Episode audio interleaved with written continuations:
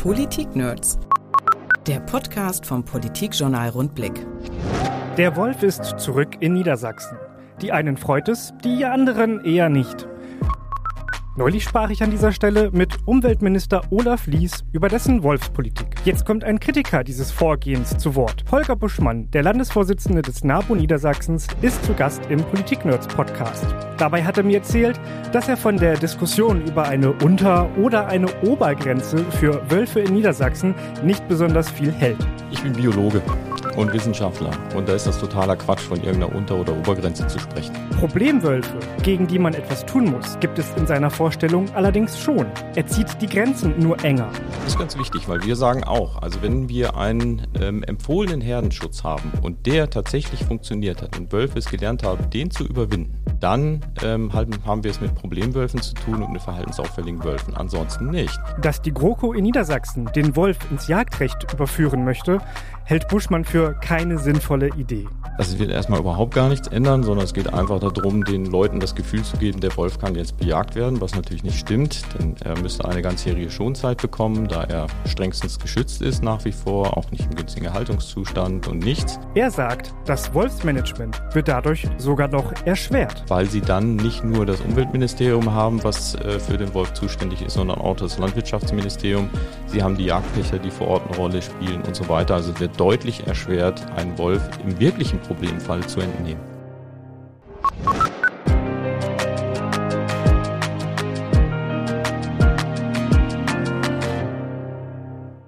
Hier sind die Politik-Nerds. Mein Name ist Niklas Kleinwächter und bei mir zu Gast im Podcast-Studio des Politikjournals Rundblick ist heute Holger Buschmann, der Landesvorsitzende des NABU, Naturschutzbund Niedersachsen. Herzlich willkommen, schön, dass Sie da sind. Ja, äh, vielen Dank, Herr Kleinwächter. Vor ein paar Monaten saß an dieser Stelle auf dem Platz, auf dem Sie jetzt sitzen, Niedersachsens Umweltminister Olaf Lies. Und wir zwei haben über die Wolfspolitik gesprochen. Ein kontroverses Thema. Daraufhin gab es dann auch Zuschriften, äh, die ich erhalten habe von Freunden des Wolfes, die den Podcast nicht so gut fanden und meinten, da durfte jetzt der Umweltminister ein bisschen zu viel reden, ohne dass mal die Gegenseite zu Wort gekommen ist. Deswegen freue ich mich, dass Sie hier sind, damit Sie jetzt mal ein bisschen für die Gegenseite reden können und sagen können, was an der Wolfspolitik in Niedersachsen vielleicht nicht so gut läuft. Sie sind doch nicht ganz so zufrieden damit, oder? Nein, wir sind im Moment nicht ganz zufrieden damit, weil ähm, sehr viel in Richtung Abschuss läuft. Eigentlich ist es ähm, schon fast eine Jagd, die eingeführt worden ist. Und ähm, das ist der Sache einfach nicht sachdienlich. Und das ist unser Problem, das wir haben, weil es den Leuten suggeriert, dass wir mit Abschüssen Nutztiere in den Griff bekommen, was aber bei weitem nicht der Fall ist. Der Wolf ist ein Spitzenprädator. Er ist also ein Raubtier, das eigentlich hierzulande zumindest keine Raubtiere keine natürlichen Feinde hat, die ihn jagen würden, abgesehen von den Menschen. Ähm, er trifft auf eine Kulturlandschaft, in die er jetzt zurückgekehrt ist, die von ganz normaler Natur eigentlich, eigentlich gar nichts mehr hat. Passt der Wolf nach Niedersachsen? Ja, ich glaube, das ist ein großes Irrtum, was viele Menschen haben, die glauben, dass der Wolf gleichzusetzen ist mit großer Wildnis. Der Wolf ist sehr anpassungsfähig. Er ist ein soziales Lebewesen, äh, so wie wir auch als Menschen. Wir sind auch sehr anpassungsfähig, noch viel anpassungsfähiger als der Wolf.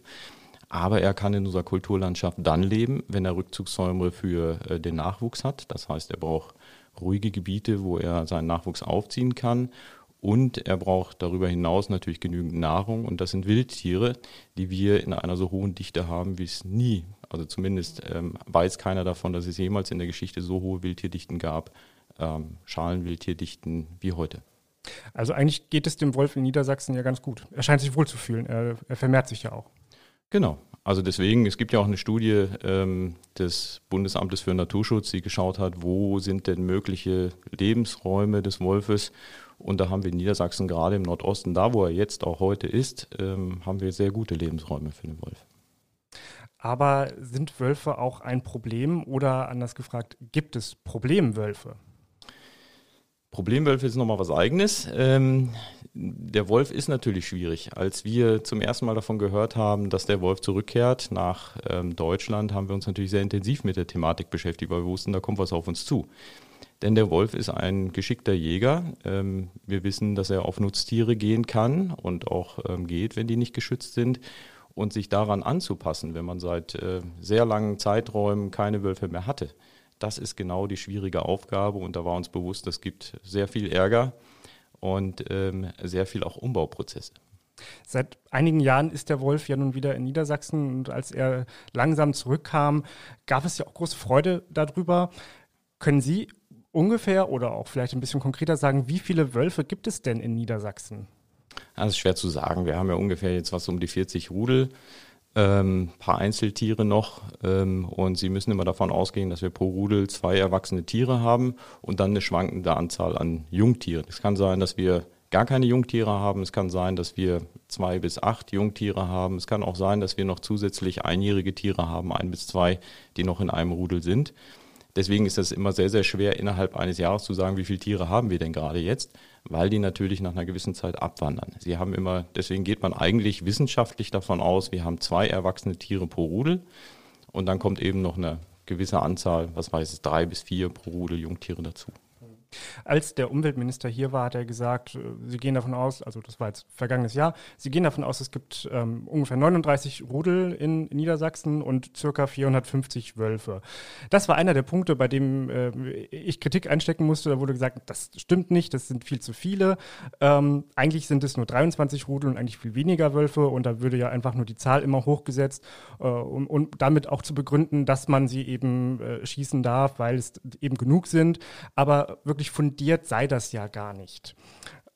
Das Wolfsmonitoring, also die Überwachung, wie viele Wölfe im Land sind, das ähm, hat ähm, die Landesjägerschaft übernommen, beauftragt vom Umweltministerium. Ähm, das kritisieren ja auch viele und sagen, ja, Landesjägerschaft, die, die haben ja auch ein Interesse daran, dass die Zahl ein bisschen höher ist, als vielleicht wirklich, damit eher gerechtfertigt ist, dass die Tiere geschossen werden können, weil sie eher wolfskritisch sind. Mhm. Machen Sie sich diese Kritik zu eigen? Sehen Sie das auch so?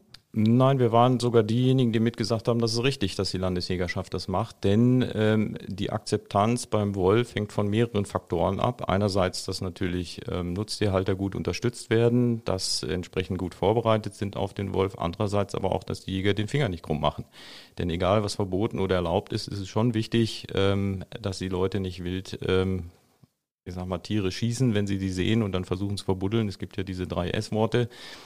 Ähm, und da war es, glaube ich, schon sehr gut, dass man gesagt hat, die Landesjägerschaft macht auch das Monitoring. Äh, wichtig war uns nur, dass natürlich die Fachbehörde des Naturschutzes alle Daten hat und zwar sehr zeitschnell hat, damit sie selber die Situation jeweils beurteilen kann.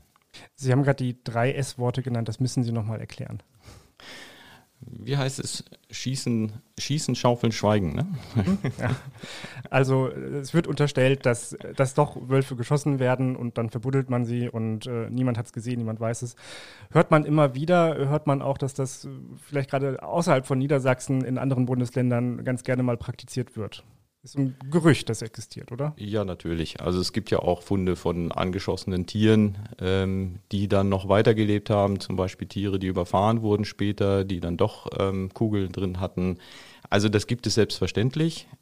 Wie stark das tatsächlich vertreten ist, auch hier in Niedersachsen, das wissen wir nicht.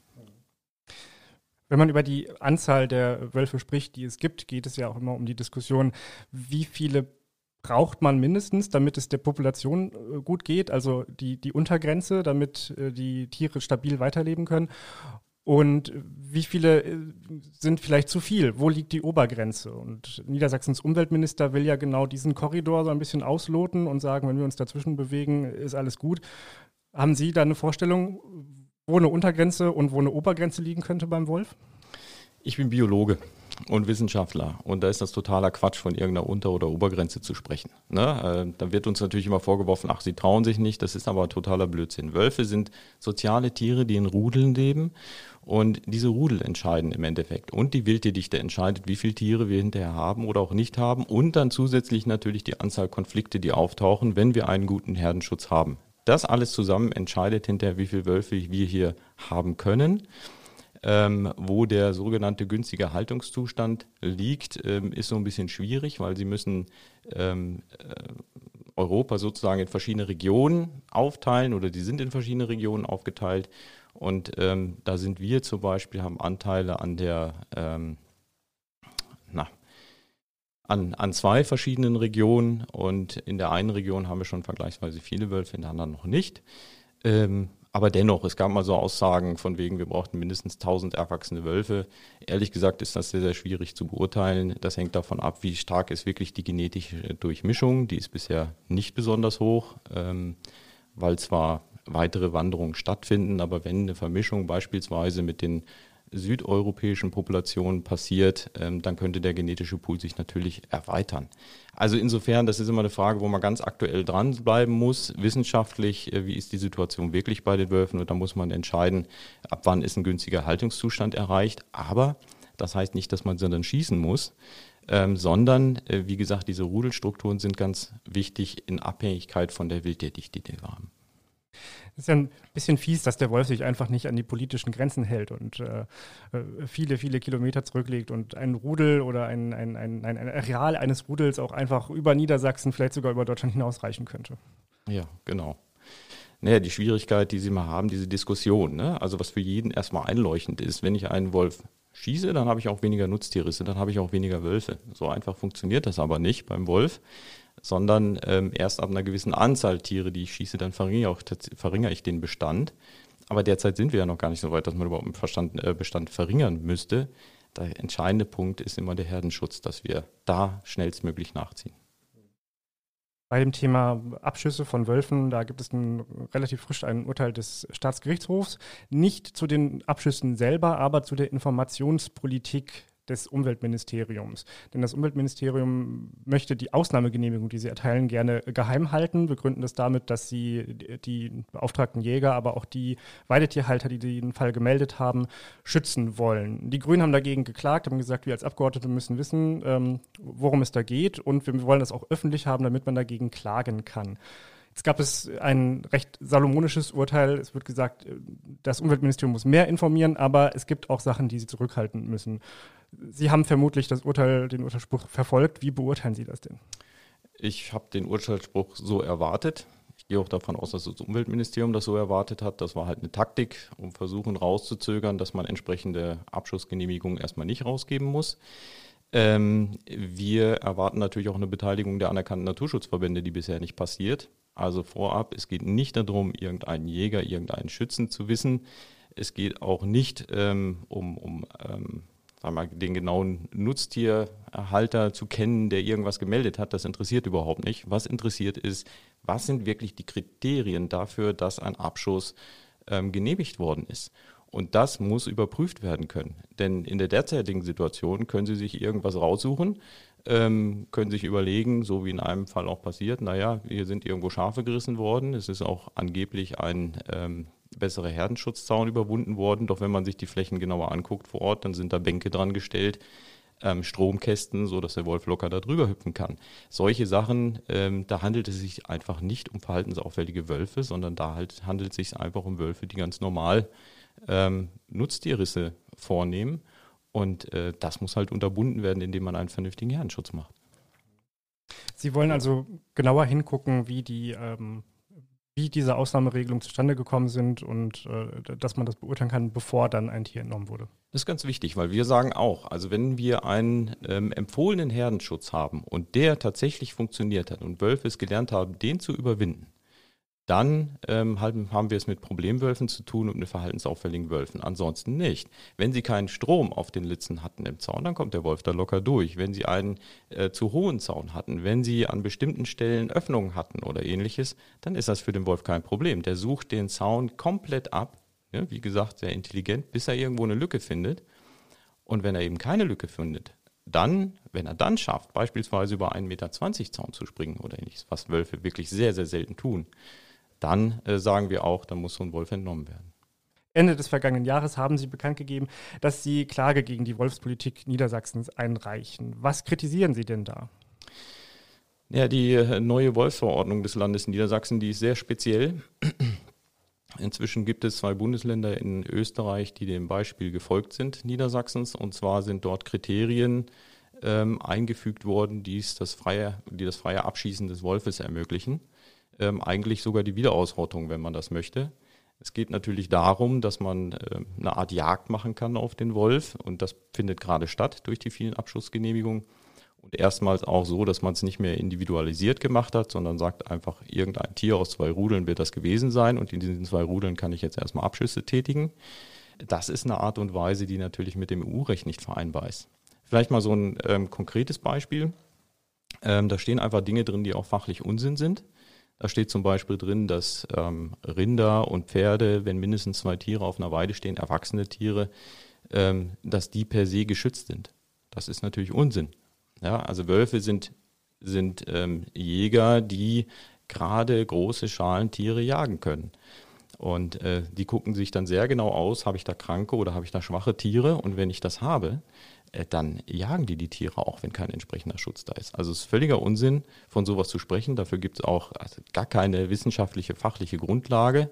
Genauso, ähm, dass Wölfe, wenn sie Tiere am Deich reißen, ähm, beim ganz normalen Zaun, der da ist, dass äh, dann Wölfe als äh, Problemwölfe gelten und abgeschossen werden können. Das ist natürlich fachlicher Nonsens und man kann Deiche auch schützen. Ist ein bisschen teurer als an anderen Stellen, aber es geht. Und äh, es steht noch drin, dass wenn sich äh, Wölfe in der Landschaft, in der freien Landschaft, vom Menschen genutzten Gebäude, das können auch irgendeine Scheune sein, wo kein Mensch drin ist, ansonsten nähern, dann können sie ebenfalls, ähm, äh, kann eine Abschussgenehmigung erteilt werden. Und äh, das ist natürlich ein Unding, weil jeder Wolf bei uns in der freien Landschaft nähert sich irgendwann solchen Gebäuden. Wie geht da jetzt die juristische Auseinandersetzung weiter? Was sind die nächsten Schritte und wann rechnen Sie mit einem Ergebnis? Ja, das ist jetzt vor Gericht. Äh, wir warten auf die Stellungnahme des Umweltministeriums. Die haben jetzt bisher ähm, gesagt, sie könnten noch keine Stellungnahme abgeben, weil der Wolf noch ins Jagdrecht soll und dann eventuell an der Wolfsverordnung noch ähm, Änderungen vorgenommen werden. Das ist natürlich auch wieder ein Trick, das Ganze herauszuzögern. Wir sind deswegen sehr gespannt, ähm, wie die Änderung aussieht, haben aber auch Druck aufs Gericht gemacht, dass wir natürlich jetzt eine Entscheidung wollen, weil auf Grundlage dieser Wolfsverordnung jetzt Tiere geschossen werden, die eben keine Problemwölfe sind. Zuletzt ist das passiert bei dem Rudelamt Neuhaus, so heißt es. Ähm, Dort hat man zuerst ein Tier geschossen und hat dann festgestellt, das war nicht das Gesuchte, aber man sagt, es ist trotzdem halbwegs in Ordnung, weil es ein Tier aus dem Rudel gewesen sein muss, das vorher äh, die, die ähm, Herdenschutztäune übersprungen hat. Und dann hat man festgestellt, okay, es war nicht, war nicht das gesuchte erwachsene Tier, sondern ein Jungtier. Äh, deswegen blieb die Ausnahmegenehmigung erhalten und man hat weitergemacht und hat wieder einen Wolf erschossen und guckt jetzt erstmal, ob es der richtige ist.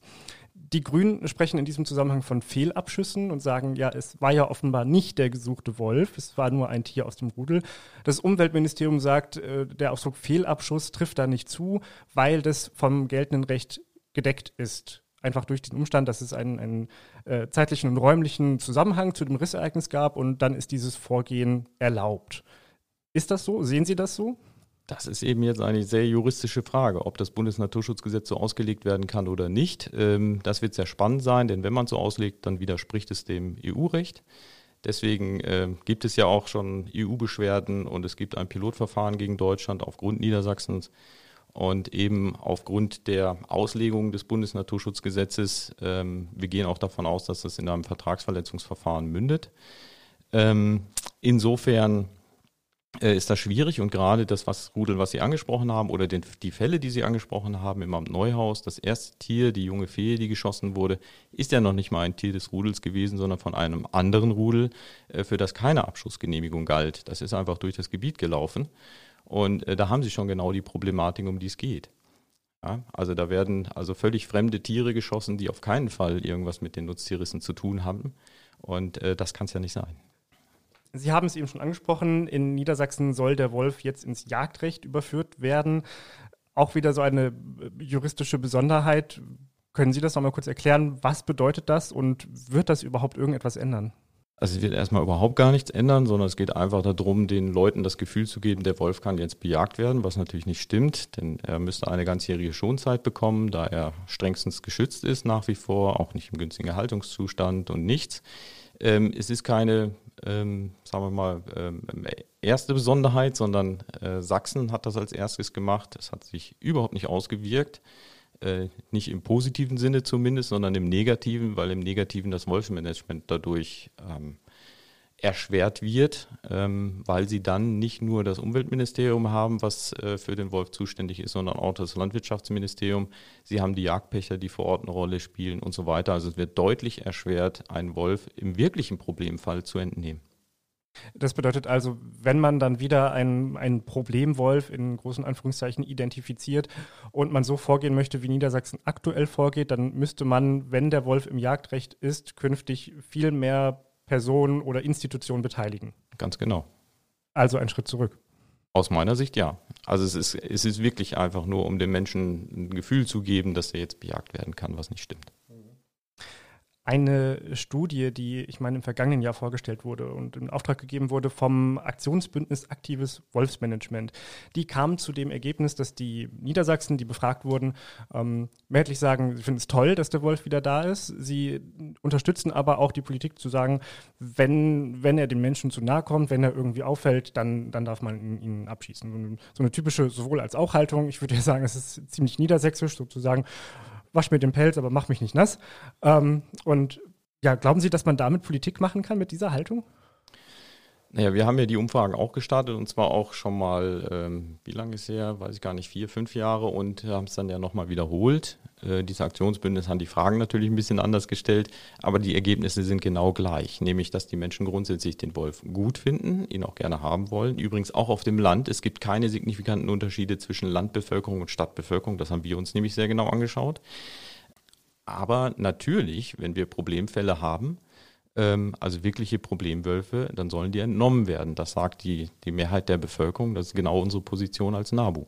Also insofern, es geht aber nicht darum, und das ist auch nie irgendwo äh, gefragt worden, und das wollen die Menschen auch in der Regel nicht, es geht nicht darum, dass den Wolf bejagt oder dass man ihn generell äh, bestimmte äh, Prozente entnimmt oder ähnliches. Das ist das Ziel äh, des Umweltministeriums. Können Sie dann noch einmal kurz zur, zur Klarstellung erläutern, wie der NABU sich das Vorgehen vorstellt, wenn es einen auffällig gewordenen Wolf gibt? Also es gibt ja erstmal zwei äh, verschiedene Ebenen, wie ein Wolf auffällig werden kann. Das eine ist, er nähert sich Menschen. Ähm, wir hatten ja so einen Fall schon mal, äh, wo voraussichtlich die Tiere angefüttert wurden. Äh, sie haben nie aggressives Verhalten gegenüber dem Menschen gezeigt, aber dennoch ähm, sind sie sehr nah an Menschen ran, insbesondere an Autos, aber auch an äh, Menschen persönlich. Wir haben gesehen anhand von Bildern, wie Menschen dann auch auf die Wölfe zugegangen sind und entsprechend die dann schon so reagiert haben, also kein aggressives Verhalten, aber so, hm, kommen wir nicht näher. Und dann lassen die mal so ein Tier zubeißen, äh, dann ist das Thema durch. Ne? Also da haben wir auch tatsächlich zugestimmt, dass ein solches Tier entnommen wird ähm, wenn sie Wölfe haben, die aus Haltungen kommen beispielsweise, ähm, die dann den Menschen auch gefährlich werden könnten, weil die so ähm, was erlernt haben.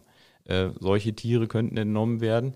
Dann haben sie natürlich das Thema Nutztierrisse. Und da habe ich ja gerade schon gesagt, wenn sie den empfohlenen Schutz also hier geht es nicht um zwei, vier, fünf, zehn Meter hohe Zäune. Hier geht es um 1,20 Meter hohe Zäune mit, mit fünf Litzen, ähm, wo sie auf der unteren Litze auf 20 Zentimeter den, den Untergrabeschutz sozusagen haben mit einer entsprechenden Wollzahl. Dann, ähm, wenn die überwunden werden können, wenn die wirklich gut gemacht waren, äh, dann haben wir auch Fälle, wo Tiere entnommen werden können. Sie setzen also auf, auf Zäune und ich nehme an, auch zeitgleich noch auf Ausgleichszahlungen, wenn es dann zu Nutztierrissen in diesem Fall gekommen ist. Genau, und Nutztierrisse, die gibt es ja schon vorher. Noch nicht mal, wenn Sie den Empfohlenschutz haben, sondern wenn Sie einen äh, sogenannten Grundschutz haben, 90 Zentimeter Zäune. Ähm, das ist einfach eine Kulanz, wo man sagt, okay, es gibt jetzt eine Übergangszeit und es gibt manchmal auch Schwierigkeiten, vielleicht so einen, so einen guten Zaun zu machen. Das finde ich auch gut, dass man entsprechend dann auch entschädigt. Ähm, die Entschädigungszahlen sind ja nicht wirklich so hoch. Ähm, die äh, Herdenschutzmaßnahmen, die sind wesentlich teurer, allerdings auch eine erstmal äh, Investition sozusagen. Also das, was man jetzt erstmal investieren muss, wenn man dann einen flächendeckenden Herdenschutz hat, dann ist das natürlich von den Summen her was ganz anderes. Kritiker der, der Zaunstrategie, nenne ich es jetzt mal, äh, sagen, dass es aber auch aus Naturschutzsicht ja einen Zielkonflikt geben könnte, wenn wir immer mehr Zäune aufbauen. Zum Beispiel würden dadurch Biotope durch, durchkreuzt. Es kann auch das Räder nicht mehr langspringen, wenn der Wolf dann nicht langspringen kann und ähnliche Beispiele. Ähm, dann haben wir die Küste. Sie sagen eben schon, da ginge das ja, aber Küste und Heide sind in Niedersachsen immer so typische Beispiele, wo man sagt, das kann man ja gar nicht alles einzäunen, aber da soll trotzdem Weidetierhaltung ja stattfinden oder, oder Freilandhaltung der, der Tiere, gerade der Schafe vor allem. Glauben Sie denn, dass Weidetierhaltung trotzdem in Niedersachsen möglich ist? Auf jeden Fall. Also das Erste, was Sie angesprochen haben, das ist die Durchlässigkeit der Zäune. Diese Zäune, von denen ich spreche, ähm, die sind sehr durchlässig. Äh, wir haben dazu entsprechende Studien gemacht. Wird auch in Kürze ähm, das erste veröffentlicht dazu, also mit, mit Fotokameras, wo man geschaut hat, wie war es vorher, bevor der Zaun entsprechend ähm, wolfsabweisend gemacht wurde, äh, wie war es hinterher, wie viele ähm, Wildtiere sind draufgekommen und wie viel auch nicht. Und das, was man schon sagen kann, ist, dass tatsächlich Wolf und Wildschwein draußen gehalten werden. Reh, Hirsch, Hase, Igel und so weiter, die kommen alle durch. Ähm, die springen tatsächlich durch die Zäune durch oder drüber ähm, oder Hasen eben unterdurch oder durch die ersten beiden Litzen. Das kann man nachweisen und da gibt es auch keine signifikanten Unterschiede zwischen vorher und hinterher. Also das ist alles alarm oder wie soll man sagen, alarmistisch was da gebracht wird. Die Zäune, um die es geht, das sind keine Hochsicherheitszäune, das sind wirklich, wenn Sie Bullen auf der Fläche haben, sieht der Zaun nicht anders aus als vorher. Sie haben eben nur weiter unten noch eine Litze und das macht natürlich einen erhöhten, erhöhten Aufwand. Und diesen Aufwand, der muss eben tatsächlich vergütet werden. Wir haben auch andere Themen angesprochen, Deiche, da sind die Zäune teurer, weil sie einfach länger sind im Vergleich zur beweideten Fläche. Auch das ist aber umsetzbar, das funktioniert. Auch wenn Sie in den Wasserbereich gehen, dort können Sie mit mobilen Zäunen arbeiten, das funktioniert. Ähm, und Sie haben das Thema Heide beispielsweise angesprochen. Wanderschäferei ist da das Thema. Da haben Sie natürlich nicht so Zäune. Sie haben Nachtpferche, die, wo Sie äh, das wolfsicher machen müssen. Und ansonsten haben Sie eben eine Behirtung. Äh, das Problem, ähm, was sich ergibt im Vergleich zu früher, je größer die Herde ist, desto schwieriger ist natürlich, wenn Sie vorne weglaufen oder hinten dran, dass an der Ecke irgendwo ein Wolf doch ein Schaf reißt. Ähm, und das ist einfach eine Frage der Anzahl Menschen, die behirten. Ähm, das ist auch das Thema, was die EU ganz stark nach vorne bringen will, weil in südeuropäischen Ländern, wo der Wolf noch nie ausgestorben ist, das Usus ist. Und wir müssen es von der Gesellschaft her halt entsprechend zuschussen, möchte ich mal sagen, oder gutieren, wenn Menschen das machen. Bringt auch neue Arbeitsplätze in der Landwirtschaft. Also das heißt, mehr, mehr Hirten pro Herde oder kleinere Herden mit einem Hirten? Genau. Allgemein wird gesagt, dass die Wolfspolitik super kontrovers ist und aufgeheizte Stimmung. Nehmen Sie das immer noch so wahr oder gab es da inzwischen eine, eine Abkühlung in der Debatte? Nee, das nehme ich immer noch so wahr und das ist ganz spannend. Das ist wirklich ein sehr, sehr emotionales Thema. Das ist mehr was für Psychologen eigentlich, ähm, weil von Anfang an war es sehr emotional. Ähm, sie haben einfach einen Teil in der Bevölkerung, die haben tatsächlich Angst vor dem Wolf oder sind, haben da negative Gefühle mit. Und es gibt einen anderen Teil, die haben sehr positive Gefühle, teilweise sogar ein bisschen übersteigert. Und ähm, ich war auf zig Podiumsdiskussionen und sie hatten vorher eine geteilte Zuhörerschaft. Ähm, sie haben da Sachargumente reingegeben, noch und nöcher, und hinterher war es genau gleich wie vorher. Ähm, es wurde auf hochemotionaler Ebene dann dort diskutiert. Und äh, das ist sehr, sehr merkwürdig. Das Thema Wolf, das scheint uns alle doch irgendwie ganz besonders zu berühren und hat nicht immer was mit der Realität des Tieres zu tun. Mhm. Dann bin ich mal gespannt, was für Rückmeldungen jetzt nach diesem Podcast kommen. Am Ende nochmal was vielleicht zum Schmunzeln. Ein Satiremagazin hat gerade am Wochenende wieder getitelt, äh, ein Witz, der eigentlich schon lange bekannt ist. 20 Grizzlybären in Niedersachsen ausgesetzt, um Wolfsplage einzudämmen. Können Sie über solche Witze lachen oder bleibt Ihnen das Lachen mal so stecken? Nein, nein, darüber kann ich lachen. es wurde ja schon mal behauptet, dass wir Wölfe und Luchse ausgesetzt hätten in Niedersachsen. Das war ja auch ganz lustig oder überhaupt in Deutschland. Ähm, sowas würden wir nie tun. Ähm, den Ärger, den man dann hinterher hat, den will man nicht haben. Ähm, das macht man nicht. So und ähm, Bären zusätzlich, äh, es wird ja spannend. Der erste Bär ist ja angekommen wieder, also nach Bruno, der ja damals erschossen wurde haben wir jetzt immer einen Grenzgänger, der auch nach Bayern rüberkommt, äh, von Österreich aus. Total spannend, das ist ganz ruhig. Und früher oder später wird auch der Bär näher kommen. Mit dem werden wir uns auch noch befassen müssen. Da ist allerdings das Positive, dass er über 80 Prozent seiner Nahrung aus Pflanzen besteht. Und äh, Wölfe verdrängt er in der Regel nicht. Also bringt es gar nichts. Der Bär würde gegen den Wolf nicht helfen. Genau. Ah. Ich habe gehört, dass, dass Elche jetzt auch kommen sollen. Elche sind auch auf dem Weg. In Brandenburg äh, gibt es Hinweise darauf, dass die, ersten, ähm, dass die ersten Tiere dort Nachwuchs hatten. Mal gucken, in Niedersachsen hatten wir auch schon mal einen. Knutschi hieß er, glaube ich, damals. Äh, der ist ja dann, als er an der A7 gestrandet ist, möchte ich mal sagen, hat man ihn ähm, betäubt und auf die andere Seite nach Hessen verbracht. Äh, hat sich aber herausgestellt, dass leider die Dosis, die sie ihm gegeben haben, zu hoch war. Der ist dann verstorben. Das ist jetzt ein, ein, ein, tragisches Schlusswort für diesen Podcast. Holger Buschmann, ich danke Ihnen trotzdem, dass Sie hier waren und die Wolfspolitik aus Perspektive des NABU einmal näher gebracht haben. Vielen Dank. Ja, herzlichen Dank auch. Politik-Nerds. Mehr Infos unter rundblick-niedersachsen.de.